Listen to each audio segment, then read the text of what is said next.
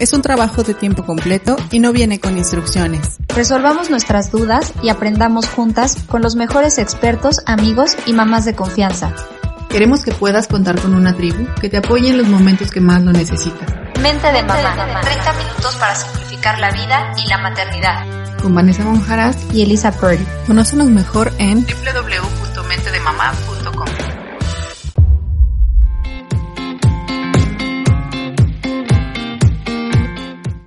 Hola a todos, buenos días, bienvenidos a Mente de Mamá, muchas gracias por escucharnos. Yo soy Vanessa Monjaras y el día de hoy vamos a hablar sobre algo bien importante para todas las mamás y todos los niños, que es la alimentación y la nutrición y cómo saber qué alimentos podemos escoger para ellos.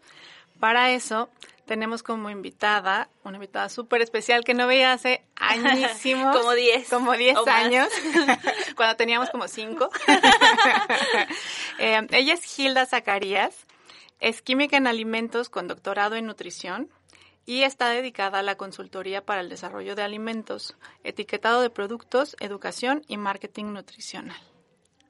¿Cómo estás, Gilda? Muy bien, muchas gracias, muchas gracias por la, por la invitación. Eh, pues sí, hace muchos años.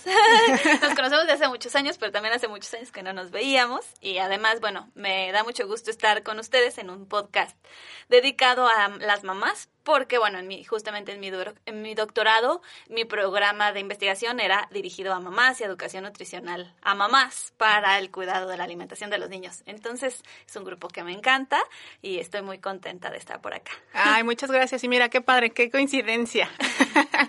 Oye, pues mira, eh, hubo un cambio en el etiquetado de los alimentos. Correcto. Y empezaron a hacer muchos memes que, que a uno se lo iba a poner que exceso de gordito y que exceso de guapura y exceso de no sé qué tanto. Yo siempre tengo exceso de pendiente. sí, bueno, es exceso de sueño. Es el que hay exceso de sueño también. Pero, pero no sabemos cómo identificar eh, qué significa este etiquetado, cómo lo podemos usar a nuestro favor. ¿Tú qué nos puedes contar?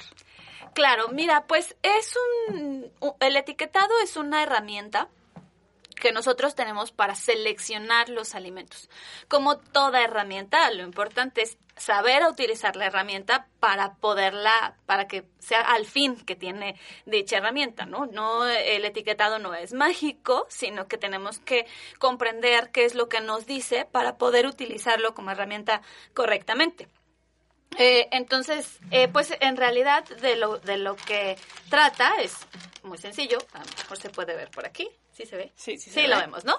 Pues básicamente eh, son una serie de sellos de fondo negro que tienen que cumplir ciertos tamaños, sobre todo para que sea totalmente visible al consumidor. El consumidor tiene que identificar cuando va a seleccionar un producto, pues que tenga esta advertencia. Se denomina justo etiquetado de advertencia, así está desarrollada por la Ley General de Salud y eh, pues justo lo que nos hace es advertirnos cuando un producto tiene exceso de algún nutriente que es considerado crítico. Nos referimos a un nutriente crítico cuando es un nutriente que su consumo en exceso puede llevar a enfermedades a largo plazo. No, no significa que hoy me coma unas papitas y mañana me enferme. Simplemente que si nosotros de manera prolongada consumimos en exceso estos nutrientes todo el tiempo, pues eso nos conduce a enfermedades. Eh, entonces, pues de, de ahí que son cinco sellos, cinco sellos, que son en esta forma de octágonos, y dos leyendas. Las leyendas son eh, el eh, cuando un producto tiene edulcorantes o cuando un producto tiene cafeína y son leyendas muy interesantes para para las mamás porque justamente son las que dice evitar en, o, no recomendable en niños. Ahora, ahorita ahorita platicamos de eso porque está sí está muy interesante. ok, algo importante de el etiquetado de, de los sellos, primero empezamos aquí, es que este exceso es eh, determinado por el perfil nutrimental o la densidad de nutrientes del mismo producto. No es de acuerdo a, a, nuestro consumo. Es decir, tú tienes un consumo de calorías, Vane, como un adulto, y tu pequeño va a tener un consumo de calorías respecto a su, tamaño, ¿no? Entonces no vas, tú no comes lo mismo que tu hijo, porque pues no necesitan las mismas calorías. Entonces, el exceso de calorías no es porque para ti, Vane, o para, para el niño, tenga eh, un exceso de calorías de acuerdo a su requerimiento. No es de acuerdo a la persona, sino es de acuerdo a las características del producto. Entonces es un producto que por cada 100 gramos, que es como ahora está representada la información nutrimental, por cada 100 gramos rebasa cierto nivel de calorías. Todos estos puntos de corte pues fueron realizados bajo investigaciones previas y determinaron cuáles eran esos puntos de corte donde ya decía, bueno, de aquí a acá es exceso. Son muy controversiales, no todos están de acuerdo en estas categorizaciones. Y menos los productores de Menos los productores de alimentos, pero bueno, al final de cuentas sí tiene un sustento científico de cómo se llegó a eh, cuáles son los puntos de corte, cuánto es un exceso, eh, por qué 100 gramos. Tiene sus desventajas, como cualquier herramienta, como lo decíamos al principio, pero bueno, eh, eh, los objetivos son claros. Es decir, que para un producto, y esto es otra cosa importante, los productos van a llevar sello cuando se les adiciona grasa, azúcar o alguna sal de sodio. A ver, ahí me voy a detener tantito. Cuando se adiciona. Cuando se adiciona. Si mi producto lo tiene de manera natural, no, le aplican. No le aplican. No le aplican, exacto. Si yo compro una, un bote de almendras eh, que no tiene ni sal, ni azúcar, ni grasa como ingredientes, solo son almendras, eso tiene muchas calorías, pero no le aplica sello porque no se le adiciona el azúcar, la grasa y las o este o, sales de sodio.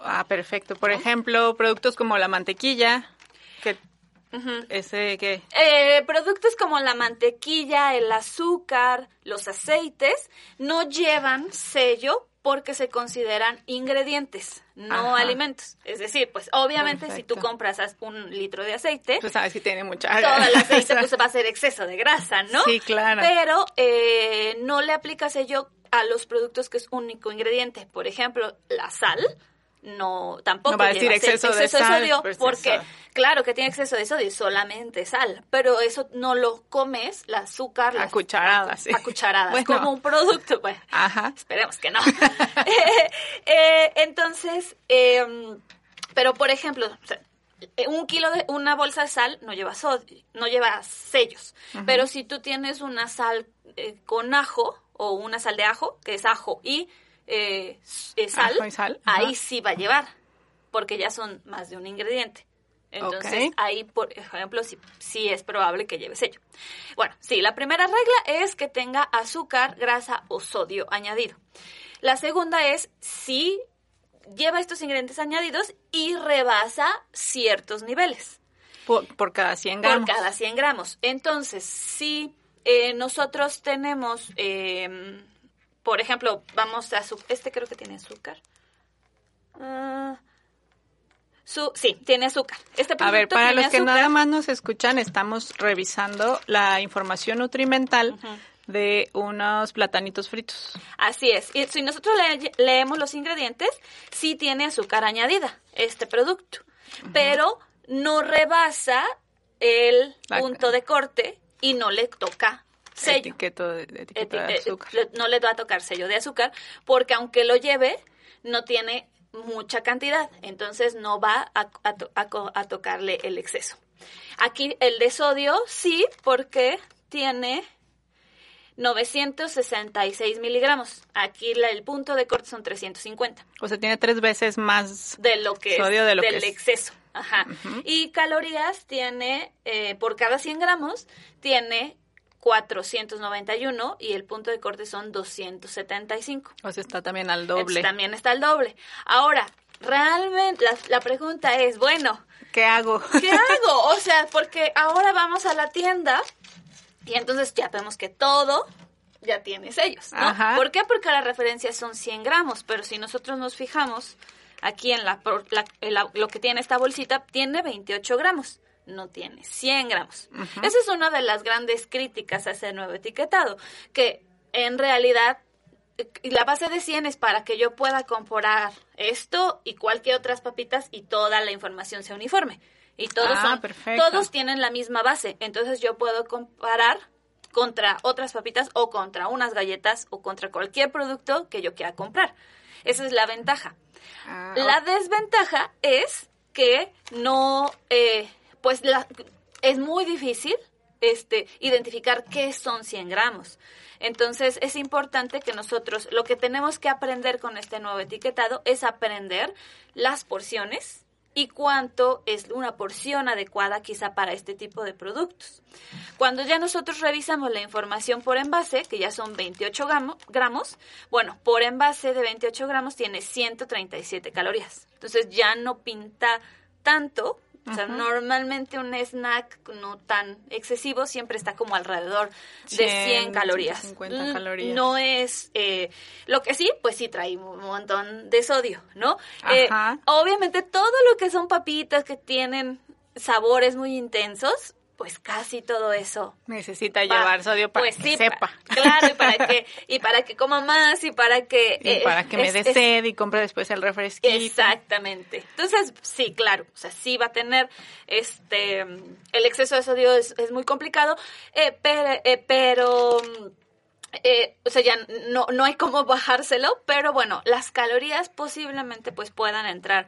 eh, eh, ya, po- ya cuando yo veo calorías por envase, pues me puedo identificar que eh, quizá para un snack podría ser una alternativa.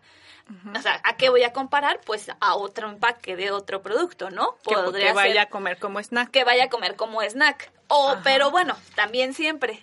Yo, yo enseño etiquetado porque a esto me dedico, pero siempre les digo, al final la- los productos que nosotros debemos consumir son los productos naturales. Los que no llevan etiqueta son los mejores productos para consumir eh, pa- y darle a los niños. Entonces, bueno, puedo este darlo porque se le antojó, pero le puedo dar una fruta o con chile y unas jícamas o unos pepinos. Va a ser Muchísimo muchísimo mejor. mejor. porque bueno, las frutas, las verduras van a tener no solamente eh, lo que aportan, sobre todo son vitaminas, minerales y compuestos que se denominan fitoquímicos que ayudan a, a- a- como antioxidantes en el cuerpo y fibra.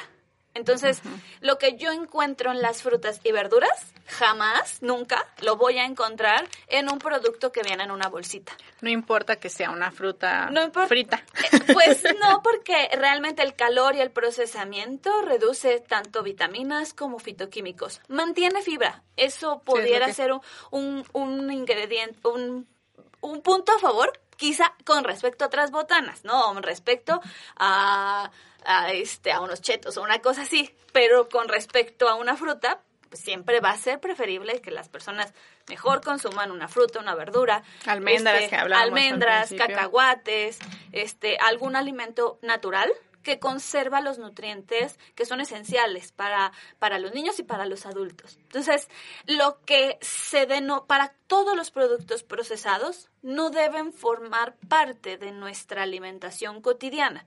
Está bien si me los como de vez en cuando por un antojo, pero no está recomendado que sean consumidos en una base diaria, ¿no? Como decir, bueno, voy a hacer desayunar cereal diario, no es recomendado porque vamos porque estamos desplazando alimentos con mejores nutrientes. Entonces, el objetivo pues es que no que no comamos este tipo de alimentos que traen etiquetas, que hice por ahí una encuesta y me decían, pues no, yo es que yo casi no consumo estos productos, así que los sellos me dan igual, porque igual no los consumo de una manera eh, tan frecuente. Y hay otras que dicen, sí, no, yo ya lo veo y digo, no, pues quizá no es tan bueno como yo pensaba. Muchos productos de en estas categorías, ¿no? Ajá. Como los churritos de amaranto o de nopal. Justo te iba a decir eso. Acabo de ¿No? ver un, un videito en Facebook Ujú. De los churritos de nopal, que uno Sí. cree que son súper saludables y resulta que tienen más grasa y más calorías y Claro, más sal. porque al final de cuentas, pues tú ya le pones que son de nopal o que tienen nopal, pero pues no sabes ni cuánto nopal tiene, ¿no? O sea, puede tener 5% de nopal, 10% de nopal. No alcanzas a obtener las, las propiedades que tiene nopal. Eh, y al, al final, si lo tienes que freír, pues va a tener grasa. Si le quieres que sepa rico, le vas a tener que poner sal y le vas a poner sazonadores que traen un montón de ingredientes. Eh, entonces, no cuál es realmente eh, eh, la forma correcta de comer nopal. Pues comerlo en la comida, en una ensalada, en un guisado. Ahí es donde el nopal va a conservar sus propiedades y es donde realmente cuenta como estoy comiendo nopal, no en los churritos de nopal, que lo que traen más son otros ingredientes que, que nopal. Pero siempre, ¿no? Pues pensamos, ah, bueno, pues si es mejor de nopal que de no nopal pues es muy variante, porque también otra, otro aspecto que debemos de identificar es que eh, no nos debemos enfocar a un producto, sino toda nuestra alimentación de todo el día, de toda la semana, de todo el mes. Ok. ¿No? Si nosotros este, consumimos, eh, este, hacemos una alimentación correcta toda la semana, y se me antojan unos churritos de nopal o no de nopal o de lo que yo quiera, en realidad eso no tiene ninguna repercusión a la salud. Pero si diario soy una persona ansiosa o los chiquitos que cuando iban a la escuela cuando salían y ahí estaba la, de los churros y se diario. comen diario churros, bueno, ahí ya no es el hábito no es correcto, ¿no? Deben de ser alimentos que no se consuman de manera frecuente. Oye, inclusive, bueno, yo me acuerdo cuando yo estaba en la secundaria, tenía compañeros, yo no, yo me echaba un pulparindo, pero tenía compañeros que diarios echaban sus papas y yo los veo saludables, pero porque comían en casa, desayunaban en casa, cenaban en casa. Ahorita el ritmo de vida no nos permite estar todo el tiempo con nuestros hijos y a veces casi que comen puras papitas todo el día o los o cereal Sí. Sería el desayuno, papitas para la comida y para la cena otra vez cereal. Claro, así, y, eso lo, nosotros le llamamos patrones de alimentación. Entonces, eh, eh, poniendo el ejemplo del azúcar, que para mí es el ingrediente, el, el, el, valor, el nutriente crítico más relevante, sobre todo en nutrición infantil, es que si yo en la mañana me comí un cereal que tiene azúcar, ya me comí el azúcar, eh, le mando de lunch un yogurt que con tiene azúcar. Y ponle tú un sándwich. Y un juguito que tiene azúcar. Llegamos a la comida y las eh, mamás están, en México la cultura es, aunque no tomen refresco, porque se tiene como una clara noción de que es dañino, pero hacen agua de fruta natural en su casa, pero le ponen azúcar. Claro. Entonces, el azúcar del cereal, el azúcar del yogurt, el azúcar del jugo, el azúcar del agua de la comida. Eh, en la tarde pasó el carrito de los helados, me compré un helado, el azúcar de los helados, y en la cena ceno unas galletas con leche. Pues Entonces, ¿dónde está? O sea, el problema no es el producto. El problema no es el azúcar, que está muy satanizada. exacto, tampoco el azúcar, sino que todo el día consumí azúcar eh, o la, la, Organización Mundial de la Salud tiene una recomendación de azúcar muy clara que no debe sobrepasar el 10% de tu ingesta de calorías que para un niño eso equivale este, a unos 20 gramos de azúcar al día. ¿Qué, tendrá 20 gramos? Eh, si te tomas, por ejemplo, un refresco de 600 mililitros, eso ya tiene 20 gramos. A lo mejor si tomas un cereal, eh, eh, eso tendrá como unos 12 gramos, por ejemplo. Entonces, ya, con un cereal que te comiste en la mañana y, un refresco ah, que tomaste, ya. Es más, sí. Ya se Para los niños, si te tomaste un refresco de 600 mililitros, que es una porción altísima, o una de estas bebidas, este, de, como un tipo Gatorade o Powerade, de estas bebidas también tienen mucho azúcar. Entonces, si tomas una, una porción grande de una bebida azucarada, este, más de medio litro, ya casi que te chutaste el, todo el azúcar que deberías de consumir en el día. Eh, entonces eso es lo que pasa, ¿no? No es, no es, como dices, no es un producto, no es el azúcar, sino mis, todos mis hábitos que yo tengo a, lo largo del día. Y no pasa nada si un día claro. que nos fuimos al parque, se toma su Gatorade y se llega y cena Fruity Loops. Claro.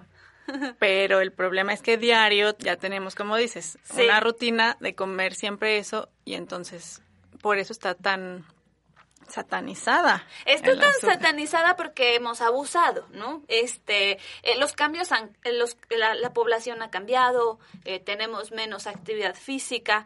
si tú lo piensas, esto es como una cultura cada vez donde nos debemos esforzar menos. los elevadores, las escaleras eléctricas, el el, eh, la televisión, o sea, y ahora el trabajo en línea. El trabajo en línea ahora. Lo vemos como si no contara y si cuenta. Pues antes, no sé, cuando nosotros éramos niños que te, toca, te toca cambiarle de canal, bueno, pues, o no, ya te parabas, le cambiabas. Eh, si tenías que subir escaleras, pues las subías. Si tenías que caminar, lo hacías. Pocas personas tenían automóvil. Eh, es parte del progreso, lo entiendo, pero también ese progreso no nos estamos dando cuenta, todos los recursos que está tomando el planeta y el daño que nos está haciendo como individuos que formamos parte de este ecosistema. Al final, las personas nos tenemos que mover y esa falta de movimiento nos impacta. Falta de movimiento, exceso de energía porque tenemos una gran disponibilidad de alimentos a la mano, no, o sea, ni siquiera me tengo que esforzar, ya no los ya no los cocino, que también requiere un esfuerzo a la mano tengo calorías y me muevo menos. Entonces eso es lo que está pasando, que nosotros eh, nos estamos, estamos eh, adaptándonos a esa situación nueva, pues nuestro cuerpo no está preparado biológicamente para esos cambios. Entonces, eh, pues tendrían que pasar muchos años para que la evolución nos diga si este aumento de peso nos está protegiendo o nos va a aniquilar, ¿no? Pero lo que vemos es que... Que nos está aniquilando. Que no nos está ayudando para nada. Claro. Oye, y veo que, por ejemplo, vamos a hablar de los edulcorantes. Correcto. Que este aquí es una etiqueta de Coca Light. y se contiene cafeína, evitar en niños. Contiene edulcorantes, no recomendable en niños. Eh, cuéntanos de, de, esto porque yo he visto personas que le dan a sus hijos pues refresco, pero sobre todo refrescos con cafeína. ¿Qué pasa aquí? ¿O por qué esta etiqueta? Esta, ok. Eh, bueno, eh, estas recomendaciones, igual que los sellos, forman parte de, eh, de, razones y estudios fundamentados. La cafeína primero, que es el más fácil. La cafeína es básicamente porque la cafeína es un estimulante y entonces está muy comprobado que la cafeína altera el ciclo de sueño de los niños. Y entonces, pues básicamente, pues un niño que consume cafeína, eh, pues puede tener una alteración en su sueño y entonces eso va a tener una repercusión en su salud. Eh, está muy estudiado, ahí realmente no hay para dónde hacerse. Yo sé que históricamente a, los niños pues tomaban café, sobre todo en muchas comunidades consumen café, pero al final de cuentas sí si hay una indicación de que esto puede repercutir en, en la salud de los niños. Ahora, un poco volvemos a lo mismo. Un niño de una comunidad rural que desayuna café en la mañana, pero que todo el día tiene un esfuerzo físico. Sí, que, están corriendo todo el día. Le permite que cuando llegue su hora de dormir, esa cafeína ya la absorbió, la metabolizó y no le hizo nada. Este, al, a los niños eh, que viven en la ciudad que toman, pueden estar tomando refrescos o, bebidas con cafeína a lo largo de todo el día, que tienen una gran estimulación de pantallas, que eso también altera los ciclos de sueño. Tienen muchísima ah, estimulación de pantallas eh, y un estilo de vida más sedentario. Entonces, ahí sí es donde justamente ese efecto de la cafeína puede producir este aumento de la alteración de... Claro, están todo el día en clases en casa terminan las clases y no pueden salir y entonces videojuegos, viendo la tele y si se tomaron el, cafecito o la Coca Light, ya no van a poder dormir. Sí. Y entonces va a ser un ciclo porque al otro día amanecen de malas, para poder rendir se tienen que tomar otra vez el café y así. Claro, y al final de cuentas esta alteración en el sueño también perjudica la parte metabólica. Eh, no, nuevamente no es de aquí a mañana, pero va haciendo adaptaciones en el metabolismo de las personas que a largo plazo pueden llevar también a exceso de peso. A ver, ay no, a ver, ya medio, si me desvelo, ¿engordo? Sí. O sea, si me desvelo muy... Sí. Eh, no, no, no, Ahora no, por, todo. no por ley, no por ley, pero sí, eh, eh, el exceso de peso es la suma de un montón de factores. Vamos a decir que la alimentación es como el 70% y luego como el ejercicio otro 20% y luego un montón de factores que suman como el otro 10%. Entre- dentro de esos factores es eh, no dormir adecuadamente. Eh, nuestras hormonas, todo nuestro sistema endocrino, tiene activaciones, funciones que debe tener en el ciclo de luz, que es el día, y en el ciclo de la oscuridad, que es de noche. Entonces, si tú tienes a tu cuerpo despierto cuando debe estar dormido, pues tu cuerpo a nivel hormonal mm, no, hace las funciones correctas y entonces manda, son como switch, ¿no? Ajá. Que aprendemos y apagamos y si tú no estás en la eh, eh, dormido cuando de- se activa ese switch, entonces tu vía metabólica modifica, se modifica y entonces empiezas a no, no, nuevamente, no me desvelo un día y mañana subí tres kilos, pero de manera crónica, si yo continuamente duermo menos de lo que debería o hago actividades eh, durante la noche, sobre todo las pantallas, este, que alteran ese ciclo de luz-oscuridad, eh, puede perjudicar también tu, tu funcionamiento correcto del metabolismo. ¿Y a cualquier edad? A cualquier edad. Desde chiquititos. Sí, lo que pasa es que los niños tienen una flexibilidad metabólica muy alta. Entonces, por eso en los niños nosotros no vemos esos efectos. Pero le va a hacer como un marcaje de sus hábitos que tuvo con- cuando niño, que cuando crezca, esas, se le llama epigenética y hay ciertas alteraciones en el ADN que cuando sea adulto puede tener consecuencias. O sea, se le queda casi casi que la Como- cicatriz. Ajá, sí, como de que chiquito sí. no dormiste Bien. bien. por andar tomando cafeína o porque Por andar tus tomando. papás se desvelaban o por lo que Sí. sea y entonces de grande te puede salir algo. Claro. Por eso de chiquito. Exactamente, no, no es como matemáticas aquí, porque somos Ajá. entes biológicos que nos afectan un montón de factores, pero eh, vas a tener mayor predisposición a tener exceso de peso cuando seas adulto. Ay, qué interesante. ¿Va a pasar o no va a pasar?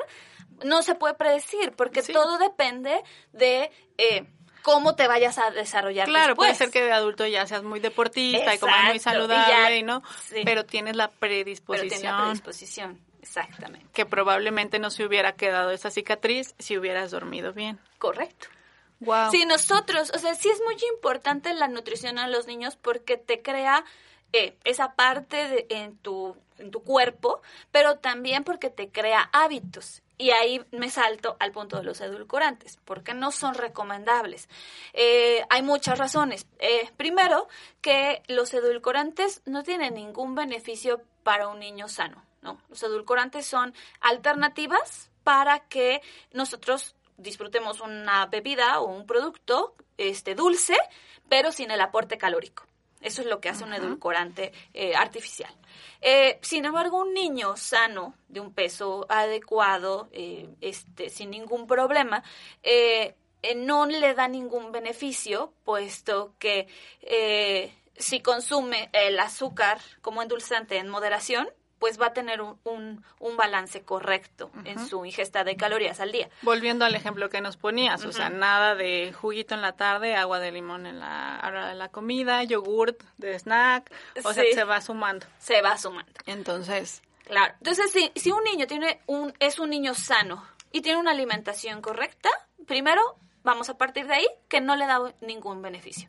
Ahora, la pregunta es, ¿le hace daño? Y la respuesta es que no sabemos.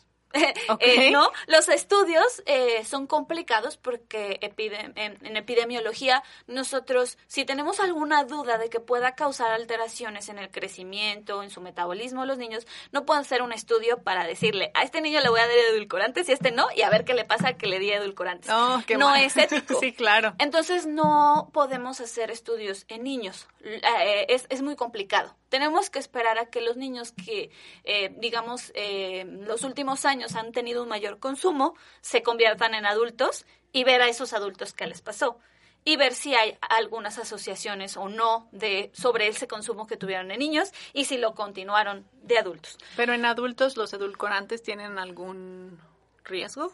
En adultos mm, se consideran como ingredientes seguros eh, a nivel toxicológico. O sea, no me voy a morir ni me voy a enfermar por consumir un edulcorante.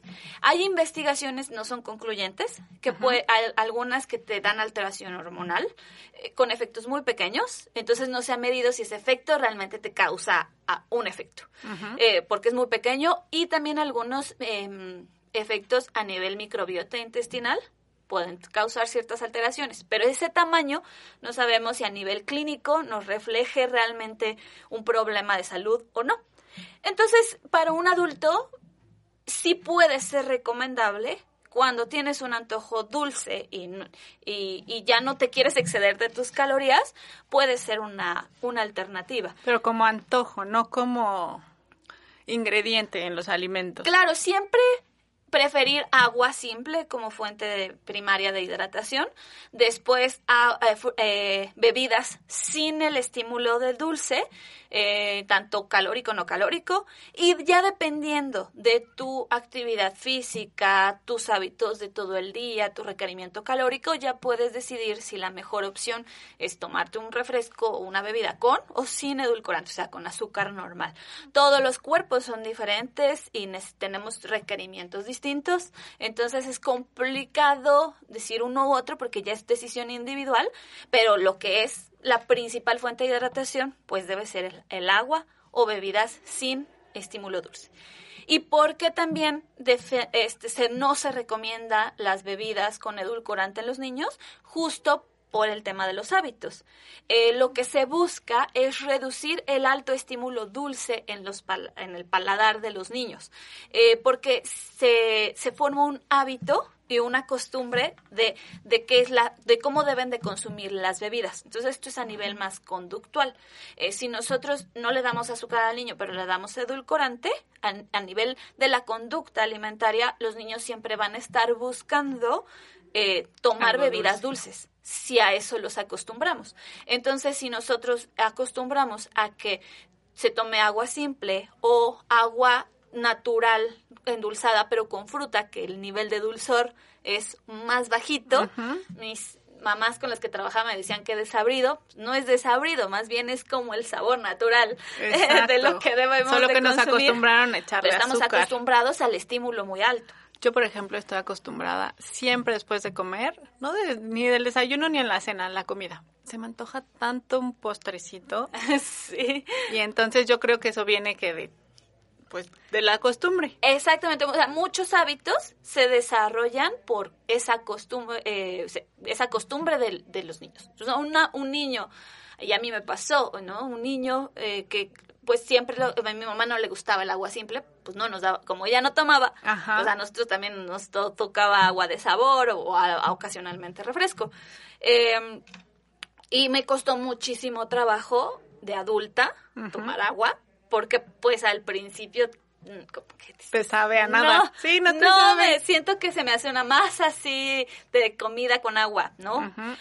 Pero al final de cuentas también te acostumbras, ¿no? Y también cuando eres consciente de que em, este es la mejor elección para tu salud y lo vas adoptando de poco a poco, puedes ir logrando que tengas cambios que te permitan eh, un equilibrio, ¿no? ni, ni totalmente restrictivo, de jamás me voy a comer un pastel, ni una coca, ni le voy a dar nunca Coca-Cola a, mi, a mis hijos, ni tampoco, este, eh, pero, eh, pero tampoco nos podemos ir al extremo de comer todo lo que queramos a nuestro antojo. Sí, claro, pues, como, como no es azúcar, sino es un edulcorante, pues me voy a tomar ocho cocas diarias. Claro, entonces ahí ya em, puede empezar a ver, a ver ahí algunos problemas. Ok. Oye, y veo que tienes aquí, bueno, aquí tenemos unas sardinas que a mí me encantan. Yo las amo, las sardinas. Y son súper nutritivas. Ajá, y, pero tienen su etiqueta. Sí. Dice exceso de sodio y exceso de grasas saturadas. ¿Aquí qué pasa? Ya, desafortunadamente, esta herramienta pues nos sirve para identificar rápidamente productos que eh, no son saludables eh, y no son recomendables para el consumo cotidiano. En la, desafortunadamente los límites son muy bajos y a muchos productos que sí son buenas alternativas, les ha tocado sello. Entonces, el que tenga un sello no lo debemos ver en una...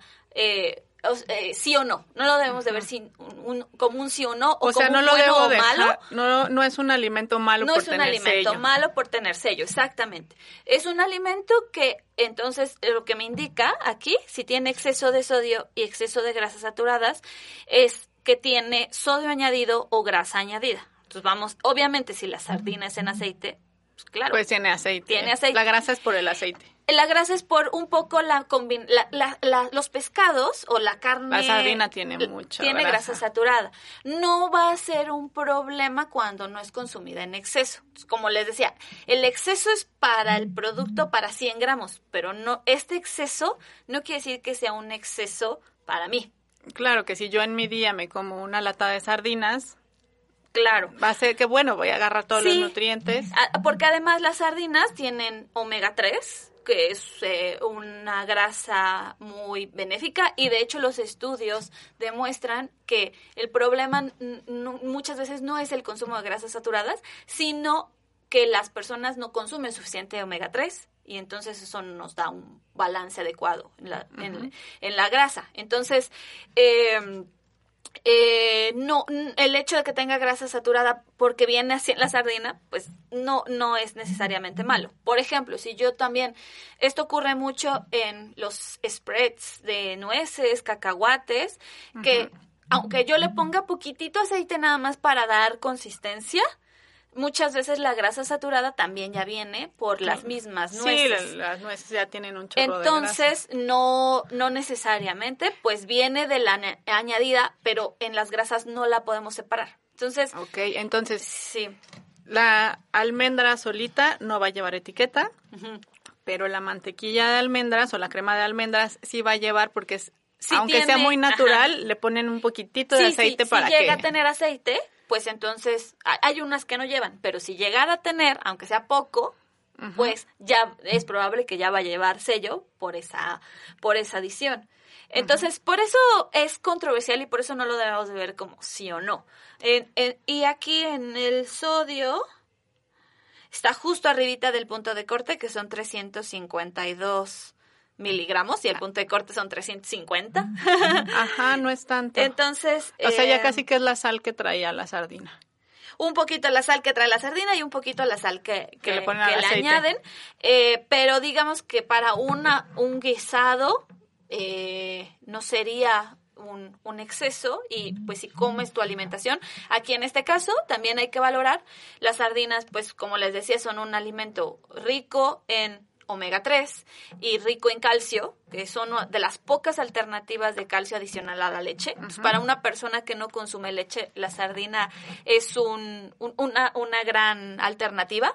Entonces, aquí también hay que valorar qué es lo que nos da este producto, ¿no? O sea, no solamente los sellos, sino si nos está dando otros nutrientes. Y es lo que pasa con las cremas de almendras. Bueno, Sí, pues es una crema de almendras siempre va a ser calórica, pero pues me puede dar eh, eh, fibra, proteína, grasa saludable, eh, mucho sentimiento de, de saciedad por su composición y entonces puede ser una, una buena alternativa.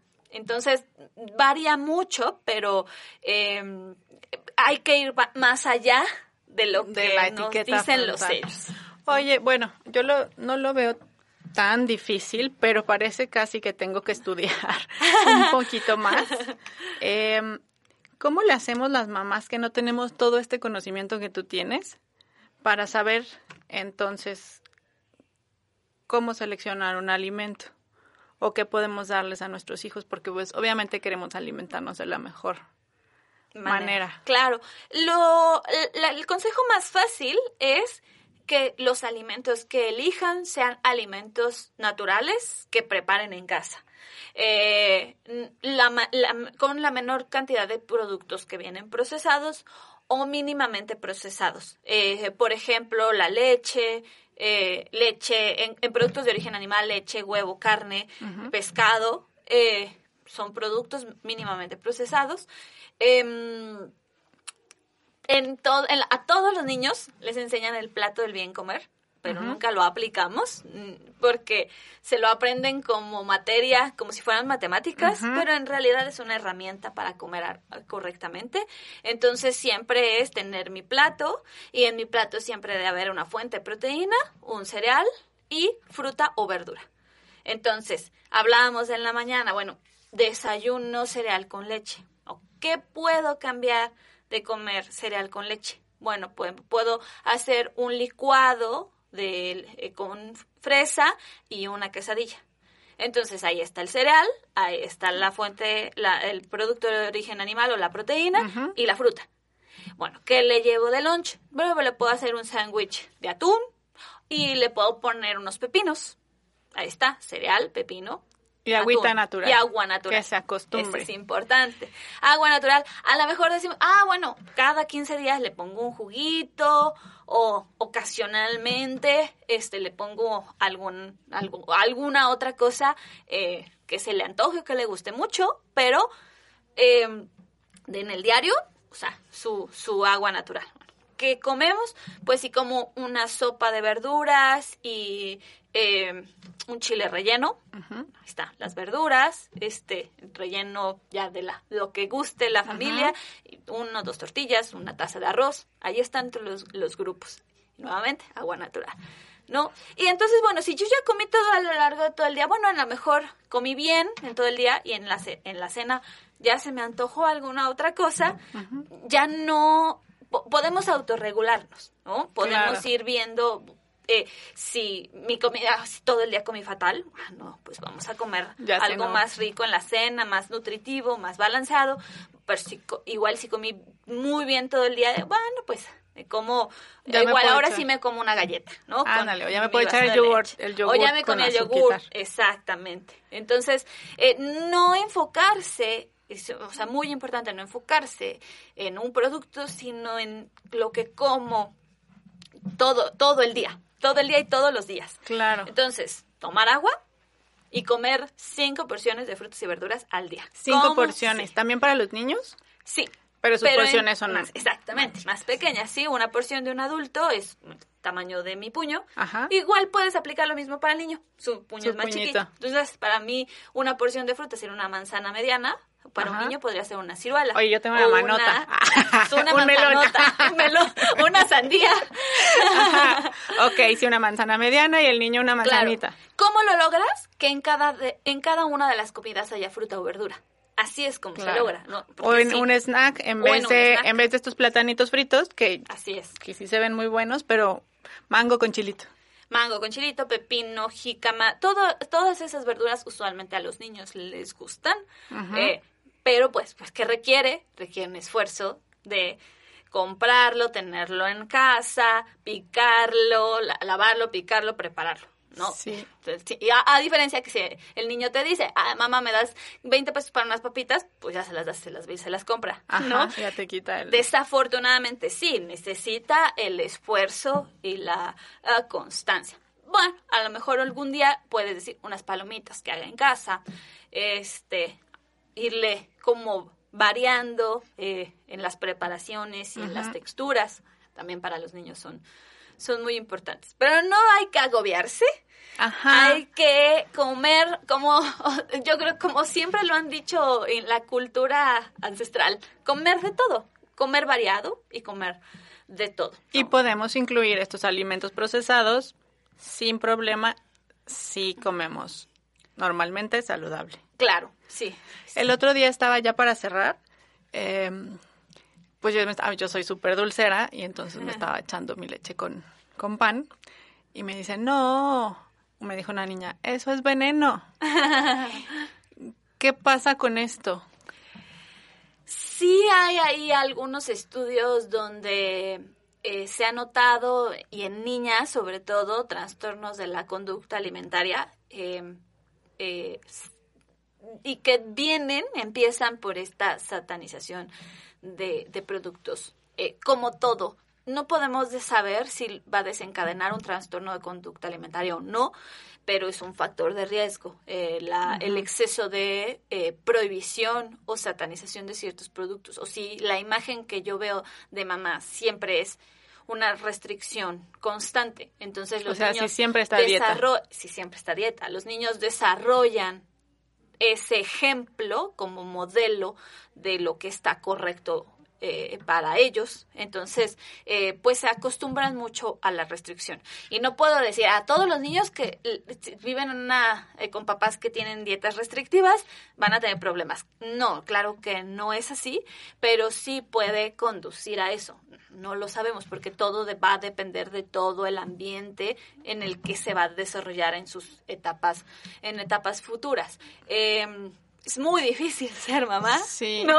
Ya con todo el conocimiento que tenemos, antes era todo intuitivo y ahora hay tanta información, pues que ya tienes como un manual de reglas gigantescas. No, y aparte... No, no le des esto porque te hace daño, pero no se lo restrinjas porque se y va la a mamá influencer que ya hizo sus snacks todos nutritivos en casa, frituras deshidratadas por ella en casa sin sal, sin aceite.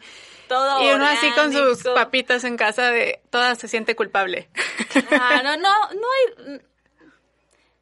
Creo yo que también hay que liberar un poquito de esa presión, ¿no? Eh, Claro que sí tenemos la información, hay que usarla correctamente, para eso está, para eso hemos evo- evolucionado socialmente, hemos aprendido cosas y está padre que podamos aprenderla. Yo creo que no hay mejor tarea que un ser humano pueda tener que es formar a otro ser humano. O sea, es súper relevante. Los niños, eh, ten- eh, las mamás tienen en sus manos la vida de otro ser humano. Y digo la mamá porque en México la cultura es donde Sí. la mamá es la que tiene la mayor parte del rol de la educación. Aunque es la familia en realidad. Es la o sea, familia. pero la mamá es la que lleva. La mamá tiene una influencia Llevamos. aquí en México muy fuerte en, en los patrones de educación. Entonces, eh, claro, pues va a influir, pero al final ese niño se va a convertir en un adulto que va a tomar sus propias decisiones y sí yo le voy a dar herramientas para que sea la mejor versión de adulto que yo le pueda dar. Pero no depende totalmente de mis manos y no nada de lo que haga yo hoy es predisposición al futuro. O sea, no importa hoy si sea gordo, flaco, chico, alto, enfermo, sano. Todos los días son oportunidades de cambio. Entonces no podemos concentrarnos, así como les digo, no se concentra en un alimento, pues no nos podemos concentrar en una etapa de la vida, ¿no? A, veces hay situaciones donde no- mamá tiene muchísimo trabajo y a lo mejor es un periodo, pero tres meses está vuelta loca y no los puede atender. y, ese- y esos tres meses pues van a comer lo que puedan comer. Pero así, a- a to- así tocó. Bueno, ya nos recuperaremos y siempre va a haber tiempo para poder recuperarnos. Entonces, siempre hay que tratar de tener como ese balance, esa empatía con otras mamás Sí. que se enfrentan a lo mismo. A ver, o sea, la, la señora que le da refresco a sus hijos no es una mala madre. No lo quiere, no, le está dando veneno. Ni le está dando veneno, ni... No, no, no. eh, Este, eh, pues es muy, muy cruel, ¿no? Yo creo que to- todas las mamás están en el mismo barco. No creo que ningún... Solo casos patológicos, pero Claro. ninguna mamá quiere infligirle daño a su hijo a propósito. Vamos tratando, pues, justo de, de ir adoptando mejores conductas, siempre nos va a llevar a mejores resultados. Pero sí, uno yo creo que es capaz de autorregular ese nivel de equilibrio que quieres dar.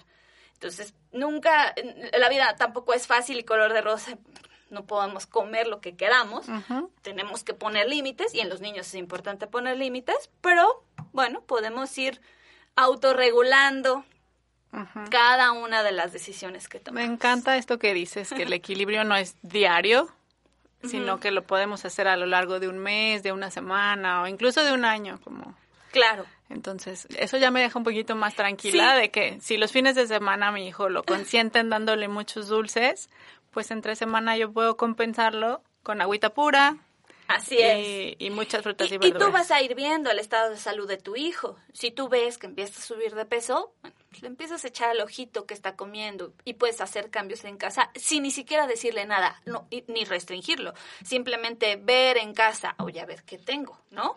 No, pues es que tomamos agua diario, mira el refresco aquí, mira las bolsas de papas o las bolsas de galletas. Eso es una estrategia muy fácil. Hay que tener en casa alimentos saludables. Si vamos a comer estos alimentos procesados, al menos que nos tome el esfuerzo de caminar e ir a la tienda. Pero si los tenemos a la mano, pues, no los vamos a comer. Claro. Podemos hacer cambios en casa, podemos observar mi hijo cómo se va desarrollando, eh, no solamente su peso, sino su conducta, si come de todo, su piel, su cabello, si corre, si tiene energía, si no, si está decaído. Y ese es nuestro termómetro. Si yo veo que mi hijo es un hijo que corre, que salta, que duerme bien, que se ríe, que juega con sus amigos, que entonces es un niño sano. Y entonces eso ya nos da la guía de que va algo se está haciendo bien. Todo es perfectible, pero al final ver a un niño sano, pues es indicativo de que tu tarea como mamá pues, tiene palomita porque está bien. Ay, pues muchísimas gracias. Está muy bonito esto que dices, qué bueno. Y yo creo que ya nos quita mucho peso a las mamás que trabajamos. Y sobre todo que tenemos que dejar a nuestros niños en otro lugar. Y a veces podemos decirles, por favor no le des de comer esto, pero el compañerito ya le dio el dulce, el otro compañerito ya le dio el juguito. Tranquilas, mamás. Tranquilas. Los niños también lo están haciendo bien. Muchas gracias, Gila, por, por aceptar venir. Me gustó mucho aprender un poquito más de esto, porque de verdad que yo ya decía, exceso de calorías. Pues me lo como, pero lo escondo para mi hijo, ¿no? Entonces. No, no lo haga, no se esconda. Todos estamos en la misma. Perfecto, pues muchísimas gracias, gracias por venir. Esto fue Mente de Mamá.